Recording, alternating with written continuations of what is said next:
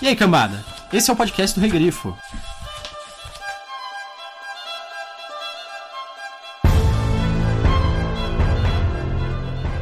Em cada conto de fadas há um grão de veracidade. Amor e sangue, ambos possuem um poder colossal.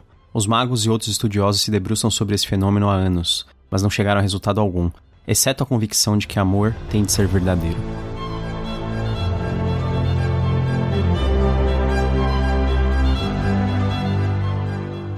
Eu sou o Gustavo Domingues, também conhecido como Rei Grifo. Eu sou a Thaís Prioli.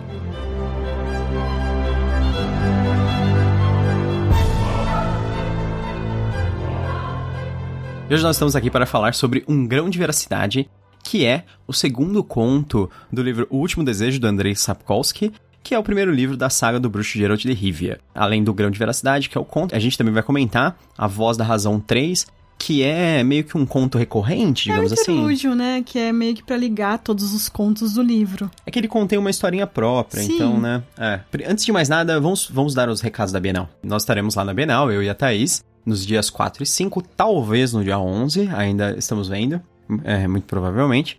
Mas nos dias 4 e 5, com certeza, no, no dia 4, nós estaremos participando, inclusive, é, às 4 horas da tarde, de um encontro que vai ter de youtubers, booktubers, sei lá o que lá. inclusive me confirmaram lá, então, então é melhor eu aparecer. né? Não, é isso. Acho que vai ser o único local fixo que a gente pode ser encontrado. O resto do tempo a gente vai aproveitar o evento mesmo, né? A Ah, gente sim. só vai estar andando por lá, encontrando o pessoal que a gente conhece. Ver vários estandes, É. comer. que- Isso, também. Não muito, que é caro, na verdade. É, como antes. É, mas. De qualquer maneira, se você estiver por lá e você conhecer um de nós, pode vir falar com a gente que não tem problema. A gente conversa tranquilamente, bate um papo sobre livros, etc.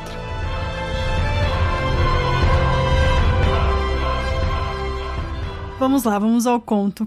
Este conto, eh, a gente acompanha o Geralt. Ele vai encontrar dois viajantes mortos durante o caminho, junto com o cavalo dele, o Plotka.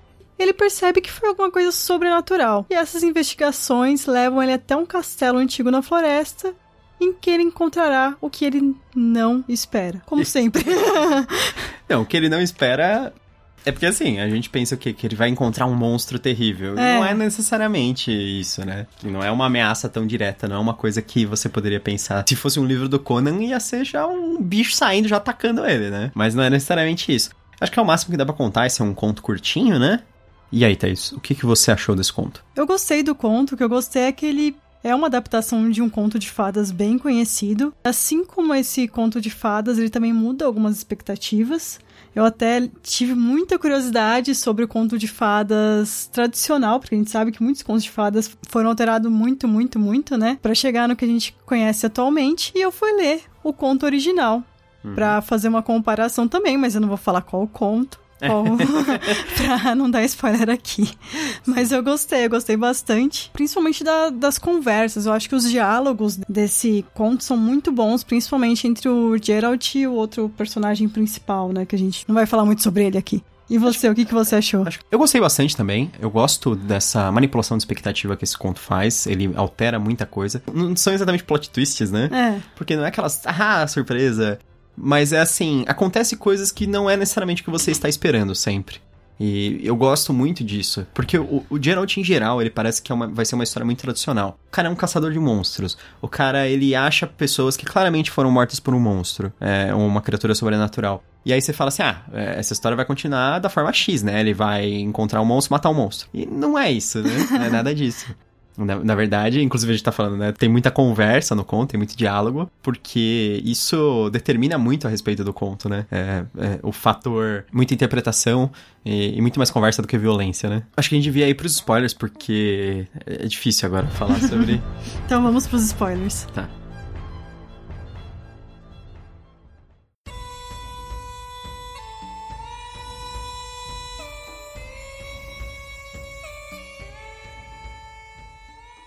Seja. Por que não receber um visitante? Não é todo dia que aparece alguém que não foge ou desmaia logo que me vê. Muito bem. Se você for um honesto viajante cansado, convido-o ao meu palacete. Mas se for um ladrão ou assaltante, esteja prevenido. Esta casa executa minhas ordens. Entre esses muros, quem manda sou eu.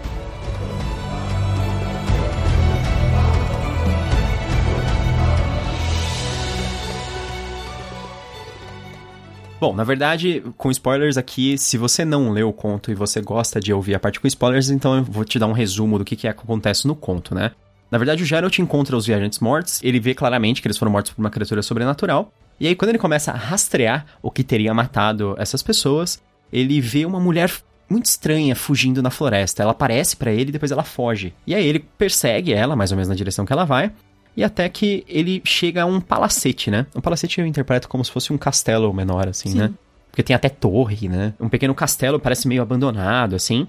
Nesse castelo, ele é inicialmente atacado por uma criatura, que é meio que um, como se fosse um monstro, assim, com um rosto de urso, ele fala. Só que ela tá vestida com umas roupas todas desarrumadas e etc. Inicialmente, a criatura ataca ele, só que aí depois ele começa a perceber que a criatura tá atacando ele para que ele vá embora. Ela não tá tentando violência contra ele. Quando ele começa a conversar com a criatura, a criatura responde e fala com ele. E a criatura revela que o nome dele é Nivellen. Ele é um homem que foi amaldiçoado a se tornar um monstro. Também, uma outra característica da, da maldição dele é que ele pode controlar tudo dentro do palacete de forma mágica. Então ele pode fazer surgir comida, surgir água para o banho e as coisas é, funcionam de acordo com, com o que ele quiser. Portas e janelas se abrem e fecham. O Geralt ele vai interrogando ele cuidadosamente através de perguntas amigáveis. Depois que o, que o Nivellen fala so, sobre a vida dele, como foi, e sobre as parceiras que ele teve, ele fala que atualmente ele tá morando com uma mulher que ele realmente desconfia que é uma criatura sobrenatural. O Geralt fala que ele acha que é uma ondina. Na literatura do Witcher é como, quase como se fosse uma fada. E aí, finalmente,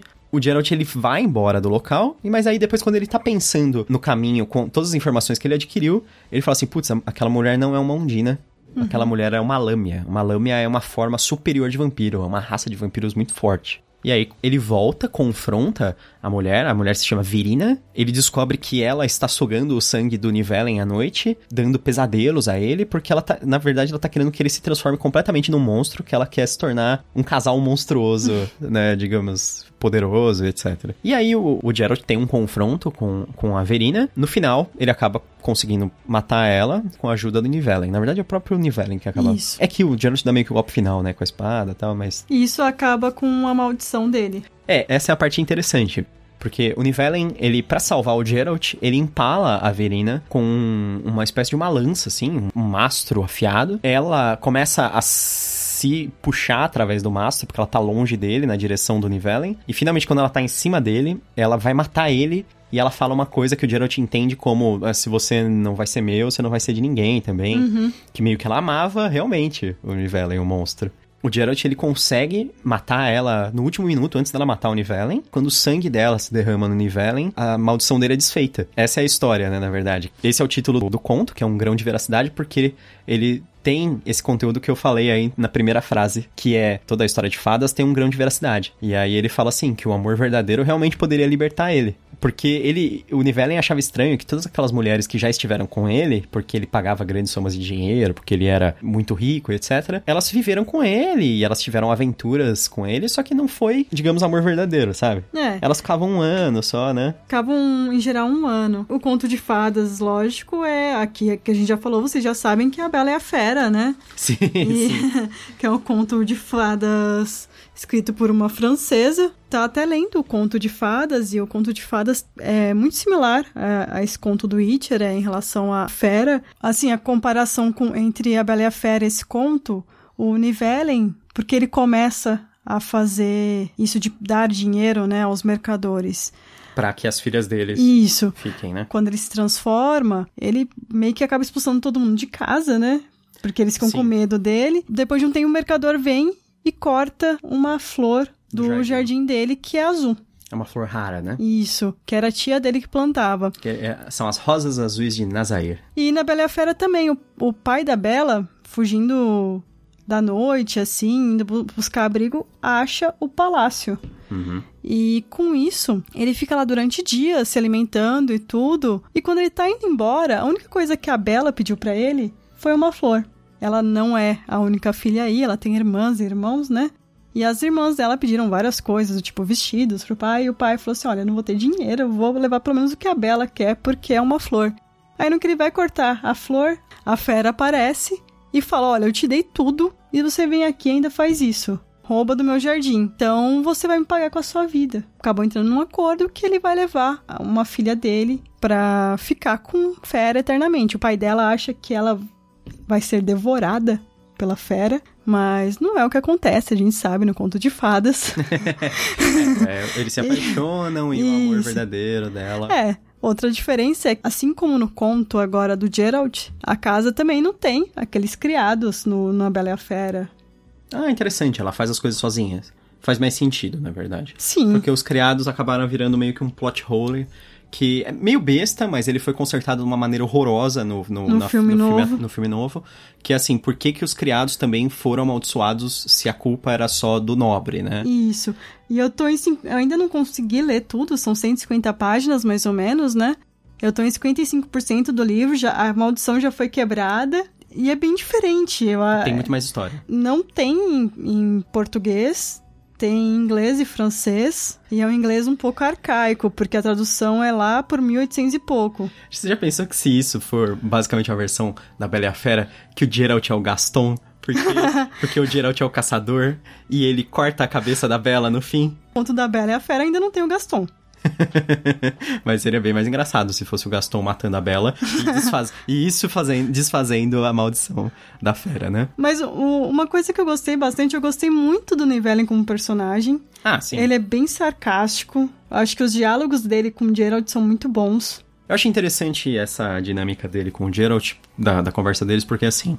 Inicialmente o Nivellen tá com muito medo do Geralt, porque ele percebe logo que o Geralt é, é muito diferente ele confirma naquele momento do, do Geralt ver o retrato na parede. Que é quando ele começa a contar a história, que ele fala assim, olha, ali é como eu era, né? A hum. forma dele humana. Mas tá bem longe, assim, e tá no escuro, e, e ele fala assim pro Geralt, não, pode levantar lá e ver. Ele fala, não, não, não preciso, eu já tô vendo aqui. É, o Geralt fala assim, não, não, ele faz um comentário que o, o cara fala assim, que estranho, como é que você conseguiu ver se a, o retrato tá na, na escuridão além da luz das velas? E aí o Geralt dá um sorrisinho, assim, sarcástico do jeito dele, né? E aí ele fala assim, é, você não é humano também. Aí o Geralt fala assim, ó, pra ser sincero, não inteiramente. Essa é outra história que dá um pouco mais de background a respeito dos bruxos. E é engraçado que o Nivellen é o, é o personagem original do universo do Witcher, do universo do Geralt, que é o primeiro que revela coisas sobre os bruxos que são verdade. Hum. Que ele fala assim: Ah, eu já ouvi falar dos bruxos. Vocês capturam crianças e levam para um local é isolado é e dão ervas bizarras para elas, até transformarem elas, né? Isso. E é verdade. É exatamente isso. Não que eles capturam crianças. Normalmente eles pegam crianças em negociações, assim, tipo, uma pessoa. Eles salvam uma pessoa e eles fazem a pessoa fazer, por exemplo, uma promessa que o filho dele vai se tornar um ah, bruxo. Ah, sei. É sabe? É tipo as pessoas que prometiam antigamente que os filhos iam virar padre ou freira isso. e falar, ok, agora vocês vão ser o que eu prometi. Isso. É a mesma, é a mesma ideia. que ótimo. É a mesma ideia. Muito obrigada. é, porque os bruxos, uma das características deles é que eles ficam inférteis. Então uhum. eles não podem ter filhos para continuar como bruxos. Ah, tá. Por causa da, da, mutação, eles ficam inférteis. E eles não conseguem nem procriar entre si, nem procriar. Tô dando um background muito grande é. agora já, né? Mas. Mas é interessante. E o Nivellen revela isso. O Nivellen fala. E o Geralt ele só sorri quando ele fala isso, mas ele não desmente. Ele não fala, não, não é isso, e nem, é, ok, é isso. Claro que eu descobri isso depois, assim, lendo todos os outros livros e jogando os jogos. É, tem muita muitas revelações a esse respeito. E é engraçado que, assim, quando eu li os livros, eu achei muito legal esse negócio de. essa ideia do Geralt conversar muito com os monstros e as criaturas. Porque não é sempre que ele luta. Não. É. E aí, tipo, tem uma luta até no final, nessa história, e é bem legal. Mas normalmente ele, ele tem uma interação, assim, com muitas das criaturas, quando elas não são, assim, irracionais, bestiais, assim. Uhum. Sempre tem essa interação. E isso passa por jogos de uma maneira muito legal, assim. Eu acho que os caras representaram bem. Esse é um dos meus contos prediletos por causa disso. Ah, por causa da, dessa interação social. Ah, apesar que o Geralt fala assim logo de cara pro nível, ah, você não é um monstro, você é uma pessoa amaldiçoada. É. Aí, okay. Que pra ele é diferente isso, né? É, mas o, o Geralt ele conversa com outro, com monstros também. A gente vai descobrir mais pra frente nas histórias, assim. Os que não são, assim, totalmente violentos, que nem a, a criatura do primeiro conto uhum. lá, que é totalmente descontrolada. Ele conversa mesmo. Um negócio legal da dinâmica que eu acho deles também, que é assim, o Nivellen tem uma consciência muito forte da maldição dele e o fato dele não que, querer que ela seja desfeita, lembra? Porque ele, ele fala assim, ah, antes de eu ter essa maldição, eu vivia doente e tal. Agora, hoje em dia, não, eu sou forte, eu tenho muito tesouro aqui. Se um dia eu não tiver mais essa maldição, todo mundo vai querer roubar. Hoje em dia, ninguém quer roubar. O que aconteceu? Por que, que ele foi amaldiçoado? Porque ele foi atacar um templo. Essa parte eu acho interessante porque ele comenta que ele era jovem, né? Ele tinha, assim, 16 anos. É, que foi logo quando o pai dele morreu. E o pai dele era ladrão, o vô dele também. Não é que eles eram ladrões, eles eram nobres extremamente violentos. E eles tomavam o que eles queriam. Porque Sim. ele até fala que o avô dele cobrava impostos, Impostos. super fortes, super pesados. Eles eram meio bandoleiros, assim, nobres que assaltam as pessoas que passam Uhum. por lá, né? Que ele até fala assim, ah, muito, muita gente que vinha aqui, no mínimo, saía sem a fortuna. Mas, quer dizer, no máximo, eles podiam até matar a pessoa. E aí, logo que o pai dele morre, ele fala que ele foi forçado pelo, pelo bando, que eles ficavam influenciando ele a fazer as coisas. E eles falam assim, vamos num, num templo lá, vamos roubar o templo. Eles roubaram. Aí eles assim, ah, agora a sacerdotisa é bonita, você tem que perder a virgindade com ela, não sei o quê. E aí eles obrigaram ele a ir lá e ele, e ele perdeu a virgindade com a, com a sacerdotisa e foi amaldiçoado nesse mesmo momento. Sim. Então, tipo, ele estuprou ela e foi amaldiçoado. É uma dualidade. Ele não só fica com a maldição porque ele acha que ele tá numa condição melhor do que ele estaria se ele fosse humano, como ele fala assim, por outro lado, eu também mereço isso. É, no começo eu achei horrível, eu sofri muito, mas eu tenho consciência das, das merdas que eu fiz e eu sei que essa maldição faz parte de, de uma punição, tipo, e eu tô em paz com tudo que tá acontecendo. Eu fui punido e tá bom. O, acho que o terceiro aqui, personagem mais importante do conto é o cavalo, Plotka. o Plotka. Deixa eu fazer um comentário sobre o nome dele, que isso é interessante. Eu não sei por que o tradutor escolheu não traduzir o nome dele. Assim, acho que no sentido de ser um nome próprio, por exemplo, né? Mas é que o, o Plotka não é um nome próprio, ele significa uma coisa. Plotka significa uma estilo murmúrio, fofoca, esse tipo de coisa. E, bizarramente, nas versões do jogo ele foi traduzido, porque também é Plotka. E nas versões do jogo ele foi chamado de carpeado. Nossa. E, em inglês ele chama roach. Que, e roach realmente é uma gíria pra fofoca em inglês britânico. Sei. Eu descobri. Eu achei que tinha a ver com cockroach. Que inicialmente- seria barata. É. Mas não, ele tem a ver com fofoca ou murmúrio. Sabe qual eu acho a piada de roach, de fofoca? Fofoca viaja rápida. É verdade, pode ser. Ele, então, o Geralt, ele viaja montado na fofoca. É muito rápido.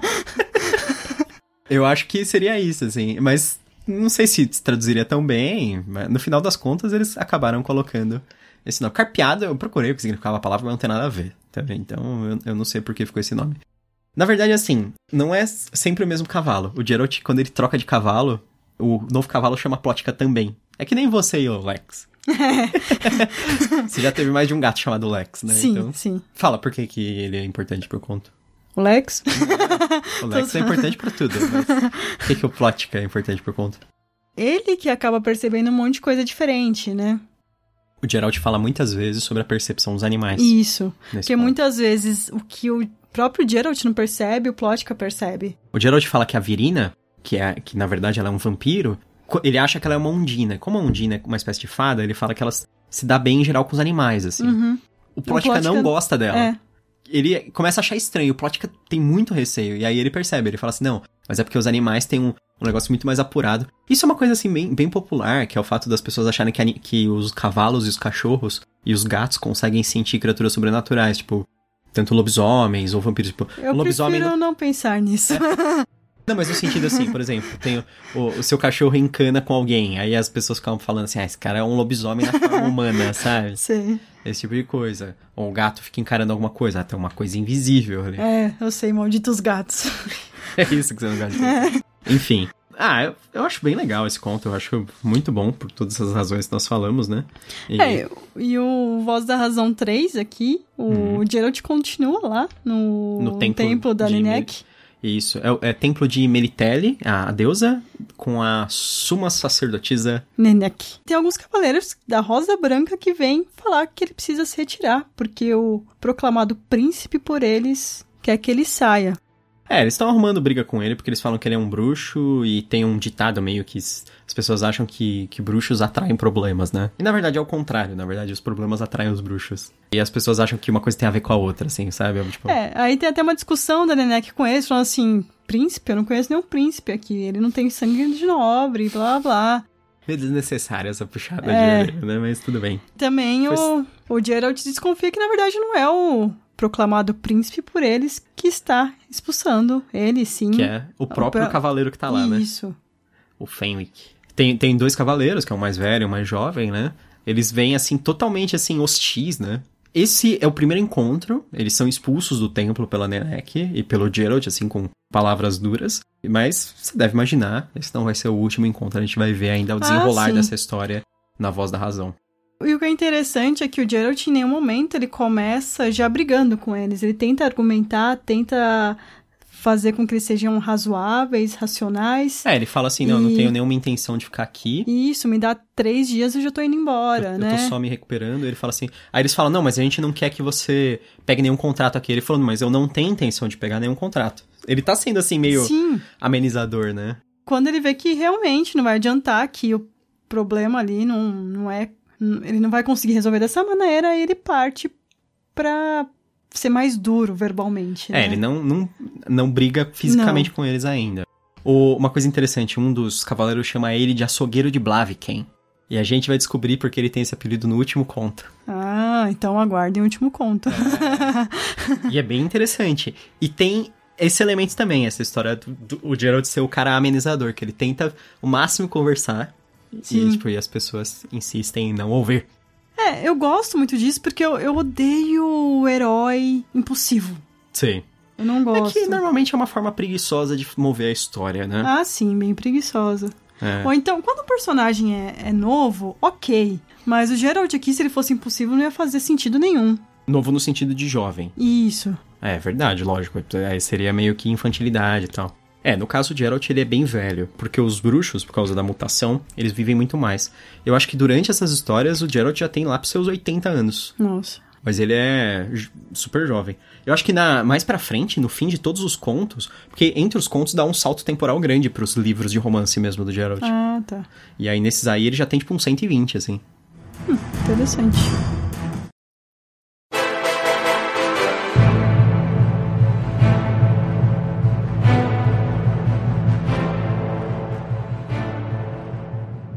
E aí, Thaís, recomenda? Não recomenda? Pra quem você recomenda? Recomendo, lógico. Recomendo principalmente pra, pra quem gosta de fantasia, de The Witcher. Se você já jogou o jogo, você tá interessado no que vai vir pela série, porque o que dizem que vai ser a adaptação dos livros. Pra quem gosta de conto de fadas, como A Bela e a Fera. É uma releitura muito legal. Muito mais próximo, assim, É. do original algumas coisas. Interessante. Então, eu recomendo, com certeza. E Hum. você, você recomenda? Ah, sim, com certeza. Eu acho que ele é um conto que desenvolve bem a personalidade do Geralt, como ele é aquele cara assim que na verdade ele tenta resolver a maior parte das coisas na conversa. Muita gente acha que tipo só porque ele é um, a profissão dele é caçar monstros que envolve assim violência 100% do tempo. Não é isso e é isso que é interessante na história. Esse é, é a principal mudança de paradigma que o autor, o Andrei Sapkowski, fez quando ele criou esse personagem. Porque seria muito fácil fazer um personagem, mais um personagem que é, ah, um viajante violento. Sei lá, vamos por. Eu falei o Conan, mas pense em qualquer outro personagem. Pode, pode ser o próximo, o próprio Solomon Kane, É. ou o próprio. Sei lá, qualquer outro O personagem. outro do Robert Howard. É, outro Robert Howard. é... eu não sei, o Fafner Grey Mauser, Elric, talvez. Não, Elric também até conversa. Mas enfim, ele é um personagem, assim, muito sociável no fim das contas, eu acho. É que sempre vai tentar resolver tudo primeiro na conversa. Caso ele saiba que a conversa não vai prevalecer, ele vai se planejar muito bem pra aquela luta. Ele dificilmente vai, vai ser pego, sim, desprecavido. É, Inclusive, eu acho engraçado que, assim, esse conto, ele solidifica muito mais quem é o Geralt do que o primeiro. Inclusive, você vai começar a perceber que tem umas coisas do primeiro conto que não fazem muito sentido com as outras. O fato dele matar os caras na taverna, lembra disso? Sim, sim. Que aquele conto é o- foi a primeira, o primeiro aparecimento do, do Geralt, assim. Tanto que demorou alguns anos entre ele e os demais. Nesse aqui, ele já mostra um personagem diferente. Esse aqui é o conto que mostra o Geralt que a gente vai ver o resto da história. Que é muito mais legal. Então, absolutamente recomendo. Se você é fã de fantasia, se você é fã de releituras de contos de fada, especialmente num estilo mais sombrio. Se você é fã dos jogos, com certeza, né? Absolutamente tem que ler. Então, eu recomendo pra todo mundo, quase. então é isso. O próximo podcast vai ser do conto Segunda Variedade, que é do livro Realidades Adaptadas, do Philip K. Dick. E teve um filme adaptado chamado Screamers, Assassinos Cibernéticos. Muito bom. Esse nome brasileiro, esse subnome. É, aqui foi lançado pela editora Aleph, esse, esse livro do Philip K. Dick. E o do Geralt foi lançado pela Martins Fontes. Fez um ótimo trabalho lançando os livros do Witcher. Eu estou aguardando ansiosamente, ainda tem mais um livro de contos do Witcher para ser lançado. E aí a gente tá ainda esperando uh, notícias da, da série da, do Witcher da Netflix também, né? Sim. em relação ao podcast que vocês cobram bastante, que é Os Portais da Casa dos Mortos, eu estou lendo o livro. Tenham paciência.